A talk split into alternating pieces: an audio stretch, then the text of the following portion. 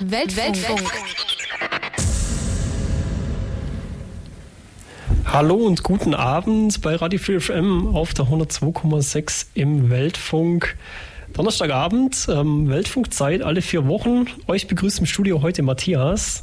Schönen guten Abend und zu Gast haben wir heute, und ich freue mich total, dass er heute Abend hier ist, ähm, herzlich willkommen, Urs Fichtner. Vielen von, Dank. Von Amnesty International, dem Bezirk Ulm. Also direkt von hier, direkt von vor Ort, äh, von der Ulmer Amnesty-Gruppe Urs Fichtner. Ja, und unser Thema heute, ähm, und wir haben einen absoluten Experten dafür da, möchte ich mal behaupten, ist die Menschenrechtslage in Lateinamerika, also in Südamerika, in Mittelamerika. Ähm, Im Grunde genommen seit Jahrzehnten ein Dauerbrenner, ein Thema, das wir auch äh, des Öfteren anschneiden hier im Weltfunk und ähm, ein Thema, über das man eigentlich gar nicht genug reden kann, ähm, weil es gibt so viel darüber zu reden und wir wollen heute schauen, ob wir uns einige Themen davon anschauen, die auch ja die letzten Wochen, Monate schon breit durch die Medien gingen. Wir wollten uns Ecuador anschauen, wir wollen uns Nicaragua anschauen, vielleicht machen wir einen Abstecher nach Argentinien. Ähm, ja, zuerst nochmal kurz ähm, zu Urs Fichtner, ähm, Mitgründer der Amnesty-Gruppe Ulm.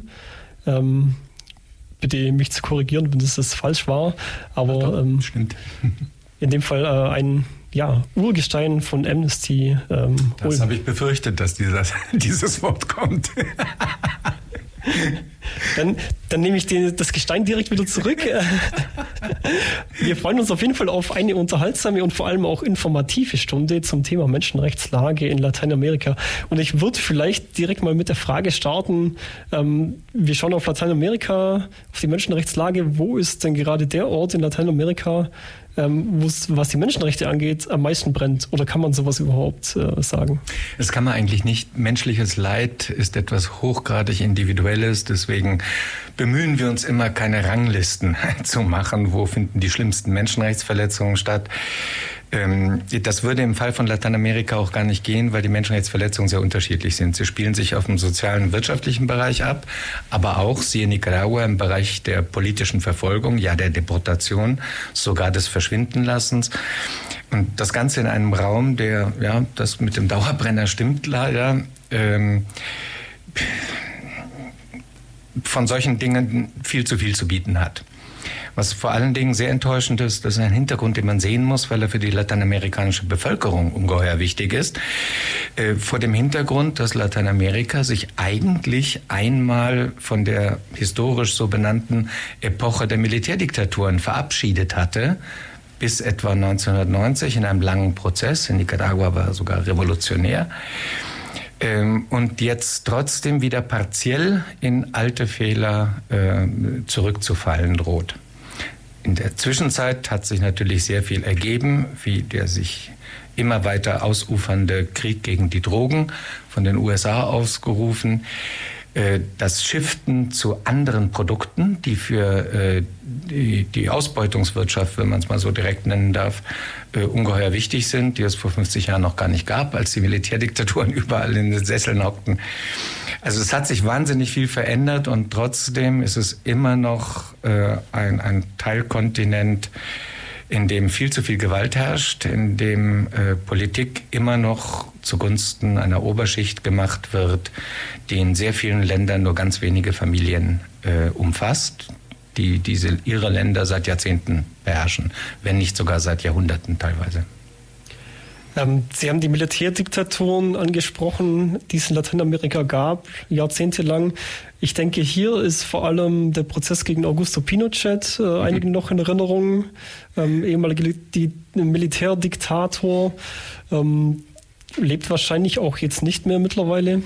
Äh, nein, nein, er besaß den guten Gentleman-Geschmack, am Tag der Menschenrechte zu sterben schon vor einigen Jahren. Das fand ich unglaublich passend. Und ich musste gerade grinsen. Natürlich ist er bei uns am berühmtesten geworden. Er war besonders fotogen in seiner monumentalen Blödheit. Und er hat der Welt oder den Medien äh, den Gefallen gemacht, sehr seltsame Sätze zu sagen. Wie zum Beispiel, wegen dieser Sache mit den Menschenrechten kann bald kein Land der Welt mehr ordentlich regiert werden.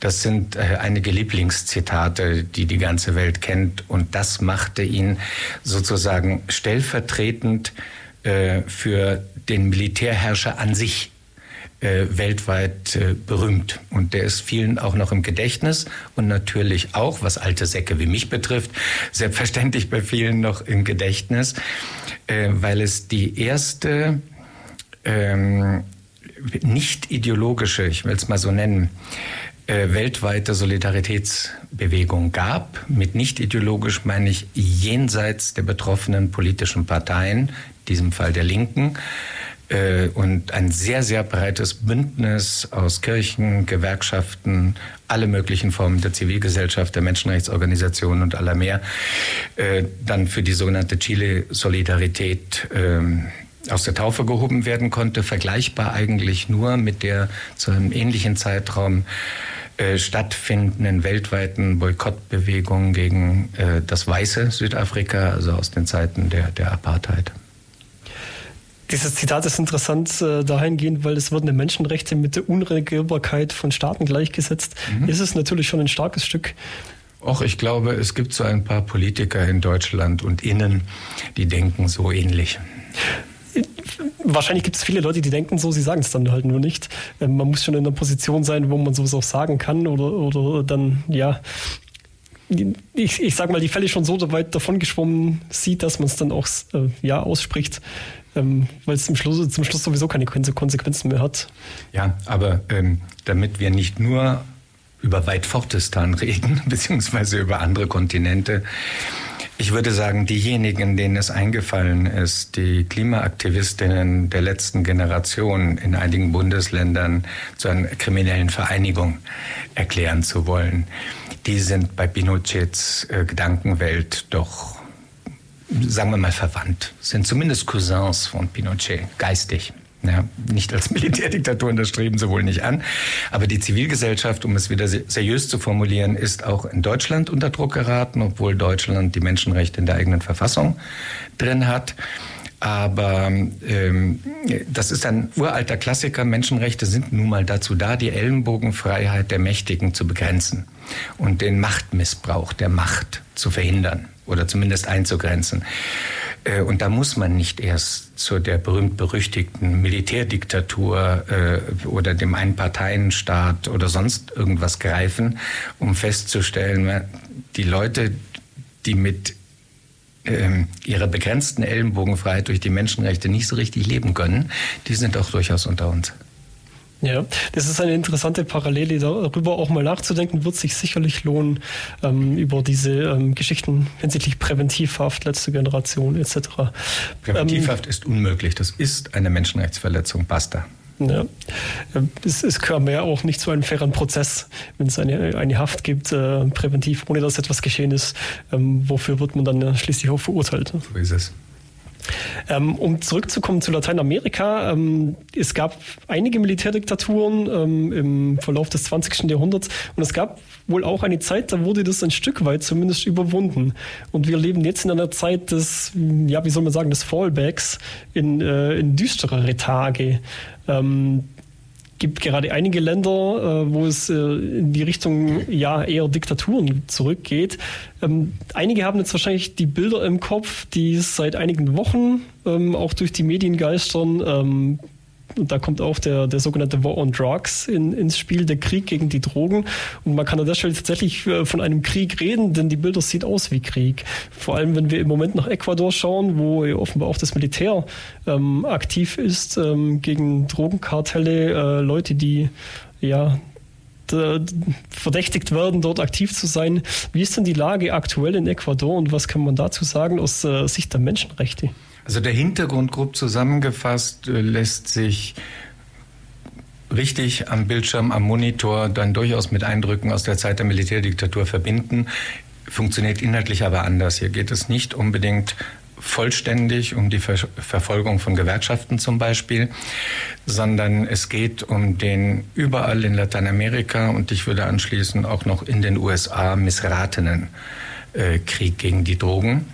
Es läuft aus dem Ruder plus dieser günstigen Gelegenheit unter dem Deckmantel des Krieges gegen die Drogen sich dann der, den Anhängerinnen und Anhängern des letzten Präsidenten Correa zu entledigen, das heißt einer eher linken Regierung. das dann wiederum vor dem Hintergrund, dass Ecuador ganz starke innere Konflikte hat. Es ist ein äh, Erdölabbaugebiet.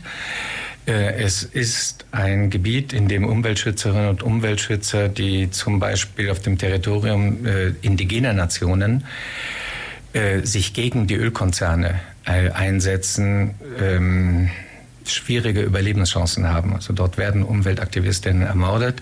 Das ist also auch ein Konfliktfeld. Wenn ich die indigene Population erwähne, dann muss man auch sagen, dass es in Lateinamerika überall oder fast überall seit über 50 Jahren so etwas wie eine indigene Renaissance gibt. Man beginnt sich seiner eigenen Geschichte zu erinnern. Man rebelliert und revoltiert gegen den spezifisch lateinamerikanischen Rassismus, den Linke wie Rechte im Kopf rumtragen und der sich gegen die Indigenen richtet.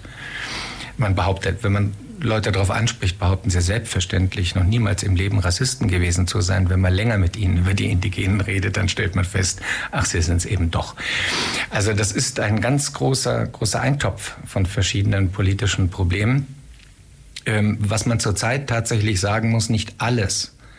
Betonung liegt auf nicht alles, was die Regierung dazu zu sagen hat, ist die übliche politische Propaganda, sondern es ist tatsächlich so, dass über 20 verschiedene Drogenkartelle in Ecuador um die Macht gegeneinander und gegen die Regierung kämpfen. Ähm, und Ecuador da eine ganz düstere Perspektive hat, äh, aus der Wahrnehmung der eigenen Bevölkerung, man sieht das auch in den Medien, dass es dort reflektiert wird, die düstere Perspektive ist, äh, in ähm, die furchtbar schlechten Gewohnheiten der durch und durch kriminellen Staaten wie El Salvador oder Honduras zu fallen, aus denen aufgrund der Kriminalität heute Menschen fliehen. Was heißt heute schon seit einigen Jahren? Ein Großteil der Flüchtlinge und oder Migranten an der Grenze zu USA kommt aus mittelamerikanischen Ländern und trägt die Begründung mit sich, dass sie die ausufernde Kriminalität in ihren Stadtvierteln, in ihren Städten nicht mehr ertragen. So etwas hat man in Ecuador vor Augen, dass äh, in den vergangenen Jahrzehnten ja, im Vergleich zu Europa vielleicht starke Probleme mit der äh, Alltagskriminalität hatte, im Vergleich zu anderen lateinamerikanischen Ländern aber eher weniger. Hm? Das muss man einigermaßen relativieren. Die Mordrate war zum Beispiel in Ecuador nie, in den letzten Jahrzehnten nie so hoch wie in Mexiko oder Brasilien. Also man, man fürchtet sich davor. Und man hat ähm, äh, sowohl die Kommentatoren wie auch die Politik natürlich ein Beispiel vor Augen. Das ist das vorhin schon zitierte El Salvador. Dort, nach ihren eigenen Worten, kehrt die Regierung mit eisernem Besen. Da haben wir von der Menschenrechtsseite natürlich leider die Beobachtung machen müssen, dass ähm, die Gefängnisse die ohnehin schon überfüllten Gefängnisse sich immer mehr füllen mit komplett Unschuldigen. Mit Leuten, die einem Lokalpolitiker zum Beispiel mal auf die Nerven gegangen sind und die man dann mit abräumt. Ähm, es so einen historischen Vergleich aus der jüngeren Geschichte wäre, ähm, wenn wir davon ausgehen, dass seit dem Beginn des Kriegs gegen den Terror, also nicht des Krieges gegen die Drogen, sondern des Krieges gegen den Terror, äh, weltweit äh, Hunderttausende von Menschen unter falschem Terrorverdacht inhaftiert wurden, bei denen man dann oft festgestellt hat, naja, Sie sind Opfer eines Denunziantentums von irgendeinem Nachbar, der Sie nicht leiden kann, eines Chefs, der sich über Sie geärgert hat oder von Leuten, die, es war ein furchtbarer Fehler der Amerikaner, ähm, Kopfgelder kassieren wollten. Ähm, so ist es jetzt auch. Jede große Verhaftungswelle wird auch von irgendjemandem missbraucht. Das war nebenbei auch bei uns in der Nazi-Zeit genauso. Ne? Die meisten Opfer der Gestapo waren Opfer von Den Denunziationen. Also Verzeihung für den großen Gedankenumweg, aber so ungefähr äh, muss man sich die Lage in El Salvador äh, dessen Politik jetzt offensichtlich für die aktuelle Regierung in Ecuador zum Vorbild geworden ist, vorstellen. Das macht uns sehr, sehr große Sorgen und die Aktenordner füllen sich also buchstäblich äh, mit Informationen über unschuldig Inhaftierte. Ecuador ist ein Land, das wahrscheinlich viele auch von den Galapagos-Inseln kennen. Also heute ein Umschlagsplatz für Drogen. Ja. Schön, schön in würde wahrscheinlich im Grab rotieren, wenn er das hört. Genau, sozusagen als Wiege der, der Evolutionstheorie von Charles Darwin ja, genau. Äh, damals gedient, auch heute noch bekannt für wunderschöne Natur und auch ein Touristenziel. Aber ähm, ja, wenn man im Moment sich die Bilder aus Ecuador anschaut oder, oder sich anschaut, warum Ecuador in den äh, Medien auftaucht, ähm, ja, kein gutes Thema. Und äh, wirft natürlich auch die Frage auf, wir, wir hatten dieses Thema hier im Weltfunk schon mal, Drogenkonsum. Äh, und äh, ja, den, den Punkt, dass der Mensch sich, sich schon immer auf irgendeine Art und Weise berauscht hat. Die Frage ist jetzt, warum gibt es seit einigen Jahrzehnten diesen Krieg gegen die Drogen? Ähm, was hat unser Drogenkonsum hier in Europa, wegen mir auch in den USA, mit dieser ganzen Miserie zu tun? Das Ganze wollen wir vielleicht noch etwas näher beleuchten nach einer kleinen Musikpause. Da hören wir uns gleich wieder mit dem Thema ähm, ja, Krieg gegen die Drogen. Bis gleich. Weltfunk. Ganz genau, der Weltfunk, da sind wir wieder. Das waren gerade Charlie the Cat. Ähm, und wir haben das Thema hier mit äh, Urs Fichtner von Amnesty International vom Bezirk Ulm. Das Thema die Menschenrechtslage in Lateinamerika. Wir hatten gerade darüber gesprochen, ähm, ja, den Krieg gegen die Drogen in Ecuador. Ähm, Vorbild äh, wird gesehen in El Salvador. Und die Frage, die man sich ja jetzt auch als Mitteleuropäer stellen kann, was, was kann ich da tun? Ähm, wir hatten dieses Thema ja schon mal im Weltfunk mit Drogenkonsum mal angenommen. Man geht jetzt Wochenends hier in, in einen Club zum Tanzen und kauft sich beim Türsteher ein Päckchen Koks und konsumiert das ähm, wo kommt das her und unterstütze ich dadurch, durch meinen Konsum hier, äh, wo, wo, ich Spaß haben will, was auch immer, unterstütze ich damit eigentlich äh, Drogenkartelle, äh, schwer, schwere Kriminalität und schlussendlich einen, einen Krieg gegen die Drogen, den ich dadurch auslöse. Gibt es da einen Zusammenhang und ist die Verantwortung auch auf Konsumentenseite zu sehen? Äh, ja, den gibt es schon. Äh, allerdings Konsumentenbashing ist jetzt auch nicht unbedingt die Lösung. Der Punkt ist der Handel damit. Der Punkt sind die enorm hohen Preise, die man für lateinamerikanische Drogenprodukte bereit ist in Europa und in den USA. Das USA ist hier eigentlich der erste Schlüssel. Danach kommt erst die, EU, äh, die Europäische Union zu zahlen. Diese Gewinnspannen die ungeheuer hoch sind, die ungeheuer benachteiligend sind für die eigentlichen Produzentinnen und Produzenten. Das sind meistens Kleinbauern aber trotzdem den Kleinbauern noch mehr Geld einbringt als jedes andere Nahrungsmittel, das sie anbauen könnten. Das ist die eigentliche Krux. Ähm, beim Drogenhandel wären noch zwei Sachen zu erwähnen. Erstmals ist es kein neues Phänomen, auch wenn viele US-amerikanische Politikerinnen und Politiker so tun. Es ist in, der, in den Kulturwissenschaften keine Kultur bekannt, die ohne Drogen ausgekommen wäre. Ähm, und ich würde, wenn es nicht so konfliktiv ist in Deutschland, auch gerne darauf hinweisen, äh, eines der größten Drogenkonsumfeste der Welt heißt Oktoberfest und findet in Deutschland statt. Oder ich korrigiere mich nicht in Deutschland, sondern in Bayern. Das ist natürlich was ganz anderes. Äh, also keine Kultur kommt ohne Drogen aus und sie hat auch immer Gründe. Und Achtung, wenn wir an die Coca-Pflanze rangehen, gehen wir auf einige der Wurzeln der Andenkultur. Und auch Ecuador gehört noch zum Andengebiet äh, ran. Äh, dort ist das eine traditionelle Pflanze, die auch als Heilmittel eingesetzt wird. Auch von europäischen Touristen lernen sie oft als Heilmittel kennen, nämlich wenn sie der Höhenkrankheit entgehen wollen. Da hilft das Blätterkauen bitte, nicht das Pulver, dann tatsächlich, was jetzt keine, keine Propaganda von mir sein soll, sondern nur auf die Komplexität des Themas hinzuweisen. Wer grundsätzlich und mit westlichem Absolutismus ähm, apodiktisch die Coca-Pflanze verdammt, der steht dann in Bolivien, in Ecuador, in äh, Teilen von Peru durchaus im Verdacht, dass da indigener Rassismus mitspielt. Im Verdacht, wohlgemerkt. Also da hat sich was ganz Unglückliches ergeben, äh, dass hier eine im Grunde genommen 3.000, 4.000-jährige Kulturtradition direkt angegriffen wird, äh, weil sie, und der Krieg gegen die Drogen geht von den USA aus, weil sie in den USA so viel Schaden angerichtet hat. Der Schaden ähm, über den medizinischen Bereich lassen wir lieber die Diskussion, der ist so unendlich komplex und verwirrend. Ähm, aber im ökonomischen Bereich. Ähm, es spielt aber Ideologie eine Rolle. Das statistisch gesehen größere Problem an Drogen in den USA sind pharmazeutische Produkte. und nicht irgendwelche Pflanzen, die irgendwo auf der Welt angebaut werden. Die also, Fentanylkrise wäre da oder die Opioidkrise wäre da wahrscheinlich ein Stichwort.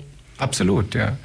Das heißt, äh, wenn man es gemein, niederträchtig oder auch äh, kabarettistisch ausdrücken will, in den USA ist eine Droge nicht des Teufels, wenn die Pharmaindustrie sie herstellt, aber des Teufels, wenn sie aus dem globalen Süden herangekarrt wird.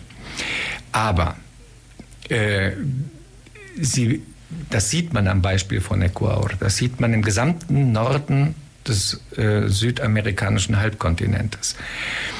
Äh, überall sind die großen Gewinnspannen, die kriminelle Organisationen daraus ziehen können, eben seit 50, 60, 70 Jahren, dann auch die Ursache für das Zusammenbrechen staatlicher Strukturen. Und jetzt kommt noch eine politische Komponente hinzu, äh, nämlich der, ja, ich nenne das jetzt mal der Ehrverlust des lateinamerikanischen Widerstandes. Dort, wo es in Lateinamerika bewaffneten Widerstand gegeben hat, musste der sich irgendwie finanzieren. Und wenn er sich nicht auf traditionelle Art finanzieren konnte, traditionell wäre jetzt ein Banküberfall nach der Methode des Wilden Westens oder des mexikanischen Bürgerkrieges oder, oder, oder, ja, dann sind Guerillagruppen wie die ELN äh, in Kolumbien äh, und, und viele, viele andere mehr, da muss man gar nicht einzeln herausgreifen, natürlich vom Drogengeschäft und damit von einer unentwirrbaren Verbindung zur Drogenmafia betroffen. Das heißt, auch zumindest der Teil des bewaffneten Widerstandes, den es in vielen Ländern gegeben hat, in einigen heute noch gibt, wie etwa Kolumbien, der ist hier tatsächlich Mitverursacher, weil er da die große Gelddruckmaschine gesehen hat.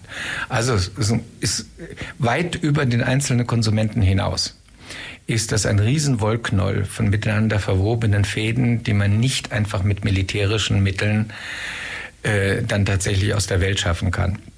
Ein letzter Satz noch zu Ecuador. Die aktuelle Krise und diese Versuche der Machtübernahme durch die über 20 verschiedenen Drogenkartelle in Ecuador. Gar nicht mal so ein großes Land und über 20 mächtige Kartelle, wow, das spielt schon eine Rolle. Hat etwas damit zu tun, dass Ecuador aus politischen Gründen äh, die Zusammenarbeit mit den USA beim Kampf gegen, die Dro gegen den Drogenanbau, müsste man hier sagen, aufgekündigt hat. Dadurch ist offensichtlich eine Schwäche entstanden, die jetzt von diesen Kartellen ausgenutzt werden soll. Und das ist für mich eine der schlimmsten Nachrichten, denn ganz Lateinamerika versucht sich aus dieser Existenz des Hinterhofes der USA zu befreien. Überall in Lateinamerika sehen wir natürlich, dass der Krieg gegen, den, äh, gegen die Drogen auch geholfen hat, den USA einen neuen Status mit eigenem Militär, mit Boots on the Ground, wohlgemerkt, äh, sich in Lateinamerika zu erobern. Nicht mehr der Kampf gegen den Kommunismus wie vor 50, 60, 70 Jahren, sondern der Kampf gegen die Drogen. Lieferte wieder einen Grund für die USA, dort präsent zu sein. So, und jetzt schmeißt Ecuador das US-Militär weitgehend, nicht hundertprozentig raus. Und was passiert? Äh, die kriminellen Banden proben den Aufstand.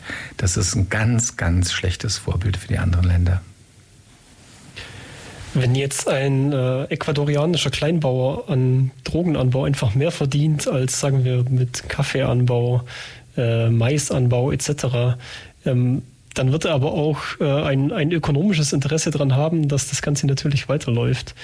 Wie kommt man aus dieser Nummer am besten wieder raus? Auf zwei Wegen, aber wahrscheinlich wird man zehn Wege brauchen. Aber zwei fallen mir spontan ein. Ein Weg ist, ähm, endlich nach Jahrhunderten der Auseinandersetzung, mit den Jahrhunderten habe ich gerade nicht übertrieben, um die soziale Lage in lateinamerikanischen Ländern, um die unglaubliche äh, weit geöffnete Schere zwischen Reich und Arm, diesmal substanziell äh, anzugehen. Punkt eins, das ist die Not verringern. Und äh, Punkt zwei wäre dann Produktions- und Handelswege anzubieten, die ein gewisses Äquivalent äh, für den verloren gehenden äh, Kuckerhandel dann anzubieten. Sie merken, dass ich ein bisschen zögerlich rede, weil das ist jetzt Theorie vom grünen Tisch. Wie man das vor Ort machen soll, ist hochgradig umstritten. Da kann ich nur erwähnen, dass seit 130 Jahren Revolutionen auf lateinamerikanischem Boden immer etwas mit einer Agrarreform zu tun hatten, aber wirklich immer mit einer Neuverteilung von Land. Da geht es ja dann nicht nur darum, dass der Kleinbauer von Natur aus Kleinbauer bleiben will. Aber der Landarbeiter möchte vielleicht auch eigenes Land pachten können, zum Beispiel, ohne damit zum Lohnsklaven zu werden. Also dieses Element der Agrarreform und das Element der Sozialreform, äh, das wird man anfassen müssen. Einige Regierungen haben es schon getan. Ich äh, will nicht behaupten, dass es irgendwie ein neu entdecktes Kolumbus-Ei wäre. Ja? Einige Regierungen haben es schon getan, versuchen es immer wieder. Und auf irgendeinem Wege scheitern sie auch daran. Wir hatten es vorhin mit Pinochet. Ein wesentlicher Grund für den international unterstützten Militärputsch äh, von Pinochet gegen den gewählten sozialistischen Präsidenten Salvador Allende war die chilenische Agrarreform.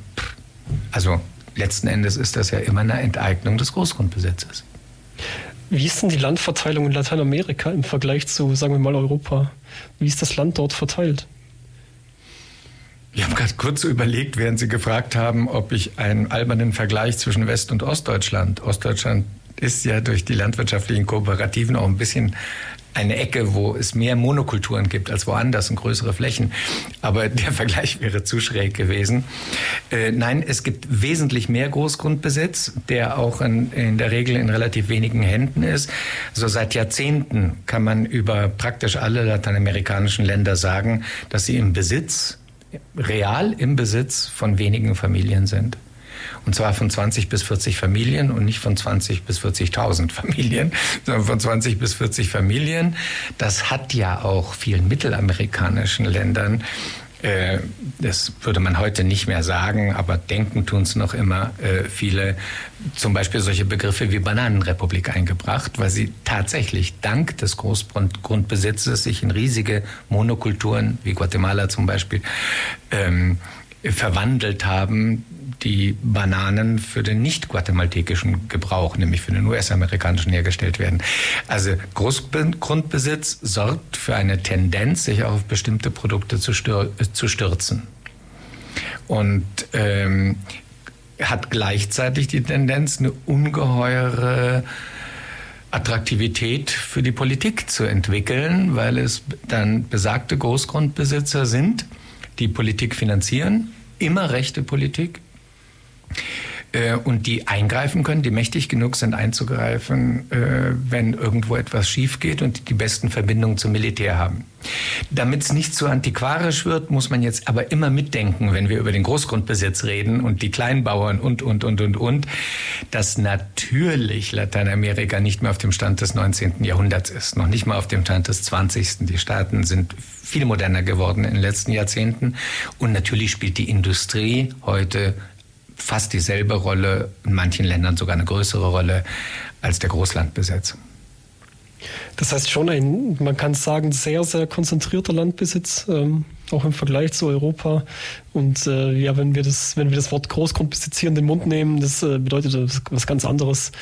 Allein vom Ausmaß her.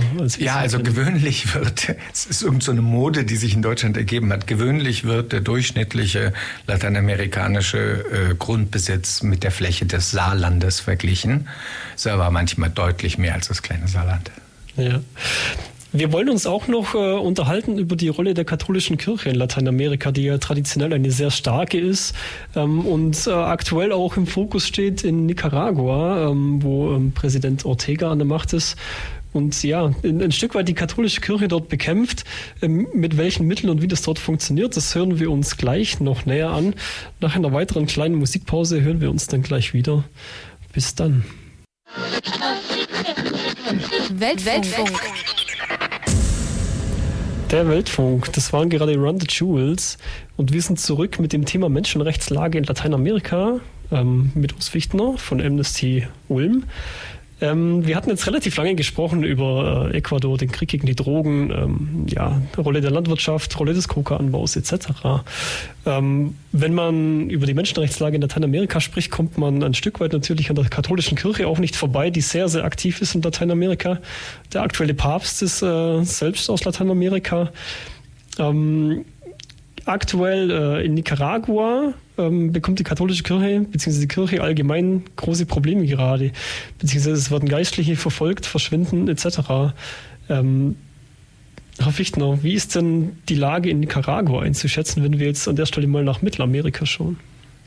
Also in, insgesamt, was den Kulturraum Lateinamerika betrifft, nimmt die Rolle der katholischen Kirche ab, aber sie ist immer noch sehr stark. Äh, wir haben heute nicht mehr die Situation in den meisten Ländern, dass über 90 Prozent der Bevölkerung katholisch sind überhaupt nicht mehr, sondern Evangelisten aus dem Norden, das heißt aus den USA, sind dazugekommen. Es gibt eine protestantische Kirche. Es gibt im Zuge der indigenen Renaissance selbstverständlich auch äh, kultisch-religiöse Einflüsse äh, aus der indigenen Bevölkerung. Es gibt afrikanische Elemente wie die Santeria in Brasilien. Da könnte man wahrscheinlich die Aufzählung noch, noch verlängern. Äh, man sollte Lateinamerika auch bei diesem Thema Rolle der katholischen Kirche nicht genauso ansehen wie, sagen wir mal, in den 70er Jahren des letzten Jahrhunderts, als die Theologie der Befreiung in allen Munden war. Die ist von zwei Seiten gleichzeitig äh, sehr stark angegriffen worden. Eine Seite waren die, äh, die lateinamerikanischen Militärdiktaturen, die andere Seite war der Vatikan. Unter Johannes Paul II. war es wohl am schlimmsten für die Theologie der Befreiung. Es gibt sie heute noch, aber nicht unbedingt in großen öffentlichen Reden oder in Büchern, die man dann vielleicht in der äh, Bibliothek des Vatikan finden würde. Ist ja im Prinzip alles verboten worden, aber es gibt sie noch auf der Gemeindeebene. Auf der Ebene der religiösen Führung, also zum Beispiel auf Bischofsebene, ist das Bild in ganz Lateinamerika sehr widersprüchlich. Von Land zu Land ausgesprochen unterschiedlich. Es gibt starke Teile, der äh, katholischen Kirche in der Führungsebene, um es immer wieder zu wiederholen, äh, die starke Sympathien zu rechtsnationalen und rechtsradikalen äh, Politikerinnen und Politiker haben, die äh, Militärdiktaturen auch öffentlich nachtrauern, regelrecht. Aber das betrifft die Führungsebene. Und in derselben Führungsebene gibt es auch Leute, die sich tatsächlich, um es äh, sagen wir mal, etwas pathetisch auszudrücken, die sich auf die Seite der Bevölkerung stellen und die jenes Kernelement der Theologie der Befreiung, nämlich dass es noch ein Leben im Diesseits gibt und nicht nur im Jenseits der Gläubigen, äh, trotzdem immer wieder ähm, hochhalten. Nicaragua ist heute in einer ganz speziellen Situation. Nicaragua hat sich von einer der brutalsten Diktaturen äh, Lateinamerikas befreit, um nach leider einigen Jahren, müssen wir uns jetzt nicht streiten, andere Leute sagen Jahrzehnten, selbst in eine Diktatur zu verwandeln. Nicaragua ist heute eine Diktatur, deren Menschenrechtsverletzungen, deren Verfolgungsmechanismen der Opposition ungeheuer an das Zeitalter von Somoza erinnern. Das ist so eine, also der überwundenen Diktatur. Äh, was man leider erwähnen muss, weil es sind ja die Revolutionäre von damals, die heute noch die Regierung prägen. Ja. Und jetzt verwenden sie dieselben Methoden wie ihre Todfeinde von damals, wie zum Beispiel das Verschwindenlassen von Menschen, also die geheime politische Haft, wie Deportation, Aberkennung der Staatsangehörigkeit, Folter, Mord, also politischer Mord, äh, außergerichtliche Hinrichtungen sind damit gemeint und vieles andere. Das ist eine Tragik an sich. In Nicaragua wiederum gab es schon zu Zeiten der Diktatur von Somoza äh, einen Teil der katholischen Kirche, später stark repräsentiert durch den Dichter, Revolutionär und späteren Minister Ernesto Cardenal, der auch einen Namen bei uns in Deutschland hat, vor allen Dingen durch seine Publikationen, die absolut widerständig war und auch gegen die eher zur konservativen äh, Seite neigenden Bischöfe der nicaraguanischen katholischen Kirche opponiert hat. Und äh, das ist jetzt eine Analyse, über die man sich streiten kann. Ich würde sagen, dass dieser freiheitliche Geist, äh, von Ernesto Cardenal plus Theologie der Befreiung nicht tot ist, sich heute aber gegen die, äh, gegen die sandinistische Regierung wendet. Weil man dort ebenso, wie ich, ich es gerade versucht habe, verkürzt und vielleicht sogar ein bisschen ungerecht darzustellen, äh, sieht, aha, dieselben Ver Verfolgungsmethoden, die wir aus der Rechtsdiktatur oder der faschistoiden Diktatur unter Somoza kennen, lernen mussten, die lernen wir heute durch die Sandinisten kennen. Wir haben keine Meinungsfreiheit mehr im Land. Es gibt keine Pressefreiheit mehr im Land. Damit kann man von einer Demokratie auch weiß Gott nicht mehr sprechen. Und ähm, ja, man kann das, ist jetzt nicht flapsig gemeint, mich erschüttert sowas. Wenn ich in mein Bücherregal greife, dann finde ich dort zum Beispiel Jahresberichte von Amnesty International, Nicaragua-Berichte von, sagen wir mal, 1970. Und wenn ich dasselbe heute tue, dann ähneln sich die Berichte ganz, ganz furchtbar. Das ist erschütternd für alle, die Lateinamerika eine freiere Zukunft äh, gewünscht haben und die da sozusagen den Zusammenbruch des, äh, der Revolutionär, des revolutionären Freiheitsgedankens sehen. Der Vollbeck, den wir zu Anfang angesprochen haben, ähm, ja, ein Stück weit der Rückschritt. All diese Gewalt, die dort natürlich auch herrscht, führt ja natürlich dazu, dass Menschen das Land verlassen oder ihre Länder verlassen, ähm, sich auf die Flucht begeben, ähm, ja, Zuflucht suchen in anderen Ländern. Ähm, ähnlich wie es äh, ja äh, auch in Europa zu sehen ist, ähm, steigende Geflüchtetenzahlen, steigende Konfliktzahlen weltweit. Ist es denn ähnlich in Lateinamerika? Ähm, Fluchtbewegungen Richtung Norden, Richtung USA. Man kennt die Berichte von ja, steigender Abschottung der USA. Ähm, Trump wollte eine Mauer bauen. Ist jetzt so nicht geschehen, aber äh, de facto ist das Land trotzdem nach Süden abgeschottet. Kann man das denn vergleichen? Äh, ja, ja, das kann man schon, die Flüchtlingszahlen und, oder Migrationszahlen. In der deutschen Debatte sind ja leider beide Begriffe Migration und Flucht äh, voll, so vollständig ineinander ver verwoben, dass man gar nicht mehr differenzieren kann. Äh, die, äh, die steigen seit Jahren. Einer der Hauptverursacher ist die äh, katastrophale Wirtschaftsmisere in Venezuela. Sorgte allein für über sechs Millionen Flüchtlinge. Dazu äh, der, der, der neue Fluchtgrund, na so neu ist er nicht, aber kommt zum ersten Mal so richtig ins Bewusstsein der Öffentlichkeit, der überhandnehmenden Kriminalität in mittelamerikanischen Ländern, äh, die Menschen sozusagen aus dem Land vertreiben. Ja. Dazu nach wie vor immer noch, aber das ist von Jahr zu Jahr anders und in unterschiedlichen Ländern das uralte Element der politischen Verfolgung die heute teilweise neue Facetten angenommen hat. Äh, das heißt, wenn wir vorhin beim Beispiel Nicaragua waren, würde aber teilweise auch auf Ecuador zutreffen, die abnehmende Pressefreiheit, die wiedererkämpfte Pressefreiheit nach dem Zeitalter der, Diktaturen wird teilweise wieder abgebaut mit ganz unterschiedlichen Begründungen, vertreibt viele Medienleute natürlich aus den Ländern. Das ist dann schon klassische politische Verfolgung, klassische politische Flucht. Der Elendsdruck in manchen Ländern sorgt für eine äh, wirtschaftlich äh, begründete Migration und die ähm, die sonstigen Veränderungen, die es gibt, äh, wenn wir hier in Europa darüber reden, also in Europa würde ich den Klimawandel da zum Beispiel unbedingt erwähnen wollen, der dafür sorgt, äh, gerade an der Westflanke der Anden, die in den trockeneren, die in den arideren Gebieten, dazu zählt zum Beispiel der größte Teil von Peru, ähm, normalerweise von Gletscherwasser aus den Anden versorgt würden. Die Gletscher sind jetzt teilweise nicht mehr da, also ist das Wasser für die Bauern nicht mehr da. Also veröden heute äh, viele Landstriche und die Leute, die dort ihr Auskommen hatten über mehrere Generationen, müssen diese Landstriche jetzt verlassen. Äh, ich würde noch nicht sagen, dass es Millionen sind, und die meisten von ihnen sind dann Binnenflüchtlinge, bleiben also im eigenen Land. Aber auch hier sehen wir einen starken Auswanderungsdruck. Der Krieg gegen die Drogen spielt eine indirekte Rolle. Es gibt natürlich in den Drogenanbaugebieten Kleinbauern, die wollen sich dem nicht unterwerfen. Die sehen die, die, sagen wir mal, Gefahr, die von der, Kriminal äh, von der organisierten Kriminalität ausgeht. Und da sie sich nicht anders helfen können, verlassen sie ihr Land.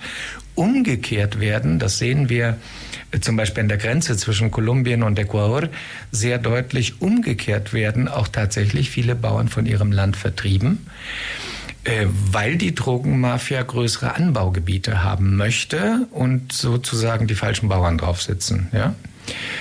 Ähm, und auch diese Aufzählung könnte man noch ganz lange äh, äh, verlängern. Es gibt einen Vertreibungsdruck.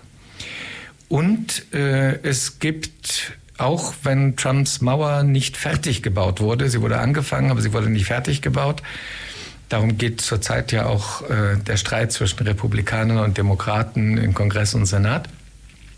Ähm, so ist die Grenze zwischen den USA und Mexiko doch eine der blutigsten Grenzen der Welt. Man muss nämlich hinzuzählen, nicht nur die Leute, die sozusagen im Stacheldraht hängen bleiben und erschossen werden, sondern man muss sich den Flüchtlingsweg angucken. Und da finden wir eine Parallele zu Europa. Die meisten fliehen zu Fuß also auch als wilde, blinde Passagiere auf Güterzügen und ähnliches. Aber zumindest eine Strecke, wenn Sie aus Südamerika kommen, müssen Sie zu Fuß gehen. Das ist der Isthmus von Darien. Also alles, was nördlich vom Panamakanal liegt. Das ist ein Dschungelgebiet, die Landenge Mittelamerikas, im südlichen Mittelamerika. Furchtbar gefährliches Gebiet, gefährlich durch alles, durch die Leute, die sich dort an den Flüchtlingen bereichern, äh, durch die Tierwelt teilweise durch die Pflanzenwelt, die klimatischen Bedingungen, Dengue-Fieber und vieles andere mehr. Das heißt, äh, es wäre falsch heutzutage, und das trifft auch auf uns Europäer zu, eben bei Fluchtbewegungen nur die Menschen zu zählen, die buchstäblich an der Grenze sterben, sondern man muss auch gucken, auf welche Fluchtwege man sie gezwungen hat. Bei uns ist das berühmte Mittelmeer, aber nicht nur das, auch die Sahara. Wer das Mittelmeer erreichen will, äh, der muss auch erstmal durch die Sahara.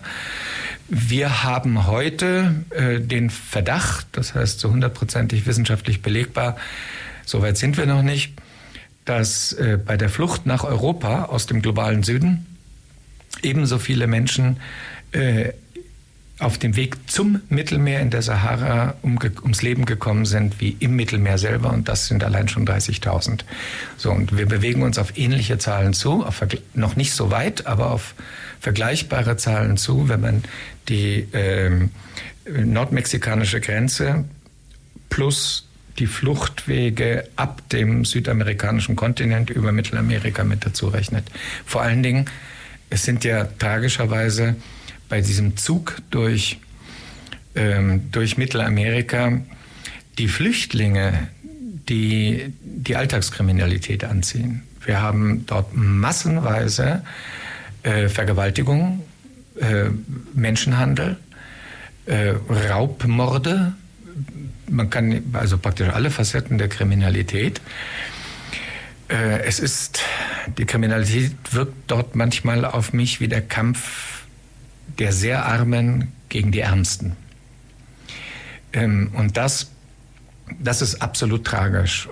In den letzten Jahren haben wir gesehen, durch die, dass durch die schlechte Flüchtlingspolitik der USA die unter Biden auch nicht viel besser ist, als sie unter Trump war, ähm, sich immer mehr organisierte Kriminalität in Mittelamerika aufbaut, die speziell die Flüchtlingskolonnen in organisierter Form äh, angreift. Das ist hochgradig gefährlich. Ähm, ich will das an einem unangenehmen Beispiel, damit man sich das vorstellen kann, äh, festmachen. Es gibt mexikanische Partnerorganisationen ähm, in der Flüchtlingshilfe, die den Flüchtlingen helfen wollen. Und für die ist das Verteilen von sauberem Wasser, also von Trinkwasser an die Flüchtlinge ebenso wichtig wie die Verteilung von Kondomen wegen der vielen Vergewaltigungen. Ähm, und das sagt, glaube ich, unglaublich viel äh, über die Lage der Leute dort aus. Was man dazu sagen soll, also da fehlen mir jetzt unterstützt die Worte. Auf jeden Fall kann man festhalten, dass der Dschungel für äh, zu Fuß flüchtende Menschen eine ähnliche Barriere darstellt wie eine Wüste und ein Meer. Ja. Zumindest äh, was die Schwierigkeit äh, anbelangt, das Ganze zu durchqueren. Wir wollen zum Schluss noch einmal kurz den Fokus drauf legen, was denn wir ähm, auch dagegen tun können, gegen diese ja, ähm, massiven Menschenrechtsprobleme in Lateinamerika, ob wir denn überhaupt etwas dagegen tun sollen und wenn ja, ähm, was man dagegen tun könnte. Nach einer letzten kleinen Musikpause hören wir uns dazu gleich wieder. Bis gleich. Weltfunk. Zurück im Weltfunk, das waren soeben die Tränen, ähm, die das mitten ins Gesicht reinschlagen wollen. Ähm, wir haben noch äh, einige Minuten Zeit mit unserem Thema Menschenrechte in Lateinamerika und unserem Gast Urs Fichtner von Amnesty International. Ähm, wir wollen die Geschichte so ein bisschen rund machen mit der Frage, was können denn wir hier tun? Ähm, es gibt sicherlich Möglichkeiten, wie auch wir dazu beitragen können, dass sich die Menschenrechtslage in Lateinamerika verbessert. Ähm, die Frage ist, äh, die, ja, die, die Frage, die man sich immer stellen kann, ähm, soll man überhaupt äh, sich sozusagen einmischen? Soll man es nicht viel mehr bleiben lassen? Ähm, ist nicht viel mehr das seit Jahren das Problem, dass man sich einmischt und ähm, äh, den, den Leuten Sachen aufdrückt, ähm, die die Sache im, Grund, im Grunde genommen nur noch schlimmer machen? Ähm, oder äh, sind wir da auf dem Holzweg? Und äh, eine Sache, ähm, die da natürlich immer auch ein Thema ist, sind sogenannte Freihandelsabkommen wird es, soweit ich weiß, auch gerade im Moment verhandelt, ein Freihandelsabkommen zwischen der EU und äh, dem Mercosur, also dem südamerikanischen Staatenbund, äh, vielleicht vergleichbar mit der EU. Natürlich führt es dazu, also falls so ein Freihandelsabkommen zustande käme, dass äh, Produzenten in Südamerika, Mittelamerika Zugang zum europäischen Binnenmarkt hätten. Andersrum als allerdings natürlich auch äh, vereinfachten Zugang europäischer Waren auf den dortigen Binnenmarkt. Ist denn das gut oder schlecht? Äh, ein guter Handel, ein schlechter Handel? Ähm, ein Satz davor. Äh, diese Frage nach der Einmischung äh, sperrt ja meistens die Zivilgesellschaft aus. Das heißt, es ist ja traditionell Wirtschaft und Politik gemeint, aber nicht unbedingt die Zivilgesellschaft. Diejenigen aber, die den stärksten Wandel in den meisten lateinamerikanischen Ländern bringen, das ist die moderne lateinamerikanische Zivilgesellschaft, die heute wieder ganz stark unter Druck ist. Das heißt, es ist äh, eben, damit das nicht missverstanden wird, keine koloniale politische Einmischung, wenn eine deutsche oder französische oder sonstige Zivilgesellschaft die Zivilgesellschaft in Chile oder Argentinien oder Ecuador eben stützt. Und das ist ja dank der Tausenden von internationalen, meistens ehrenamtlich äh, geführten Nichtregierungsorganisationen durchaus möglich. Also das würde ich niemals als Einmischung betrachten. Das ist eher das gute alte Wort Solidarität. Was Mercosur betrifft, ähm, als eine Art Wirtschaftsgemeinschaft, die aber mm, eigentlich nicht nach so hoch entwickelten Kriterien wie die Europäische Union arbeitet, ist mehr ein lockerer Verbund, finde ich, das auch einige Länder ausgeschlossen hat. Ähm, da tobt zurzeit erneut, zum ich weiß nicht wievielten Mal, eine Debatte um das Lieferkettengesetz. Da kann man ansetzen. Das ist gute, theoretisch gute Politik. Lieferkettengesetz meint, bei einem deutschen Produkt oder beim Produkt, das in Deutschland verkauft wird, muss man die Lieferkette zurückverfolgen können und, und es dürfen keine Menschenrechtsverletzungen dort vorkommen. Kinderarbeit, Sklavenarbeit, Lohnsklaverei, bla bla bla bla bla. Das ist ein fantastischer Ansatz, der äh, für zurzeit innerhalb der Regierungskoalition in Deutschland für neuen Streit sorgt, weil die FDP äh, nicht noch ein europäisches Lieferkettengesetz haben möchte. Ein deutsches gibt es ja schon ein sehr abgemildertes. Es muss sich kein Unternehmer sorgen. Wir müssen nicht um die weinen, dass sie auf Kinderarbeit verzichten sollen. Ähm, äh, das zeigt äh, den Kern der Problematik mit an. Europa hat ein Interesse an lateinamerikanischen Produkten. Hauptsache, sie sind billig. Wie sie zustande gekommen sind, ist wurscht. Ja? Ähm, hier da setzen die Menschenrechtsorganisationen an und die Umweltschutzorganisationen gemeinsam ein äh, qualitativ gutes europäisches äh, Lieferkettengesetz zu haben. Dann ist gegen Handel überhaupt nichts einzuwenden. Man muss dann allerdings, Sie haben es vorhin angedeutet, natürlich noch ein scharfes Auge auf Konkurrenzsituationen haben, das ist klar. Bei einigen Produkten, die Lateinamerika zu bieten hat, die ungeheuer begehrt sind in Europa, äh, muss man schauen, dass man den Handel eben nicht so gestaltet wie zu kolonialen Zeiten, das heißt die schiere Ausbeutung. Ich denke hier zum Beispiel an Lithium. Ja? In der Zukunft an Energie. Es sind Wasserstoffkraftwerke geplant in Argentinien und in einigen anderen Ländern. Äh, dass hier nicht äh, wenige Konzerne, wenige europäische und sehr mächtige Konzerne auf wenige oligarchische Familien der Oberschicht dort stoßen, um sie noch weiter zu bereichern, sondern dass das so gestaltet wird. Bei Lithium ist zum Beispiel ungeheuer wichtig, dass die Umwelt dort nicht vernichtet wird und das Grundwasser nicht völlig verbraucht wird. Das führt dann direkt zu wirtschaftlichen und sozialen Menschenrechtsverletzungen. Also es ist eine Gestaltungsfrage. Wer aber sich trotzdem den Kopf darüber zerbricht, ob Deutschland oder Europa sich einmischen soll oder nicht, der muss bedenken, das tun wir doch schon längst. Ja, das ist die deutsche Wirtschaft, von, der, von den anderen europäischen Ländern überhaupt nicht zu reden, investiert seit Jahrzehnten. Der Automobilbau in Brasilien begann mit Mercedes in den 50er Jahren, ganz kurz nach dem Zweiten Weltkrieg. Äh, in Argentinien mit Volkswagen und so weiter. Und dann findest du noch französische äh, Automobilfirmen und alles Mögliche. Also das ist nichts Neues unter der Sonne. Wir sind schon da. Und nun ist die Frage, mit welcher Verantwortung. Das heißt, es wäre durchaus auch ein Thema für ein sogenanntes Lieferkettengesetz, das es, wie gesagt, in Deutschland das schon gibt, äh, auf europäischer Ebene noch nicht. Und im Moment äh, kurz davor steht, von Deutschland auch blockiert zu werden, wenn man das naja, so von einem verfolgt. Sehr kleinen Prozentsatz Deutschlands, dieses Prozentsatz nennt sich FDP. Vielleicht tut sich an der Stelle ja auch noch was. Leider müssen wir an der Stelle zum Schluss kommen. Ähm, mir bleibt tatsächlich noch äh, ein großes Dankeschön auszusprechen fürs hier gewesen sein, Urs Füchtner von Amnesty International Ulm. Vielen Dank. Gerne. Und äh, ja, das Thema Lateinamerika wird uns sicherlich nicht so schnell loslassen und auch noch in zukünftigen Sendungen beschäftigen. Ähm, in vier Wochen gibt es den Welt Weltfunk wieder zu hören, ähm, Donnerstagabend, 18 Uhr.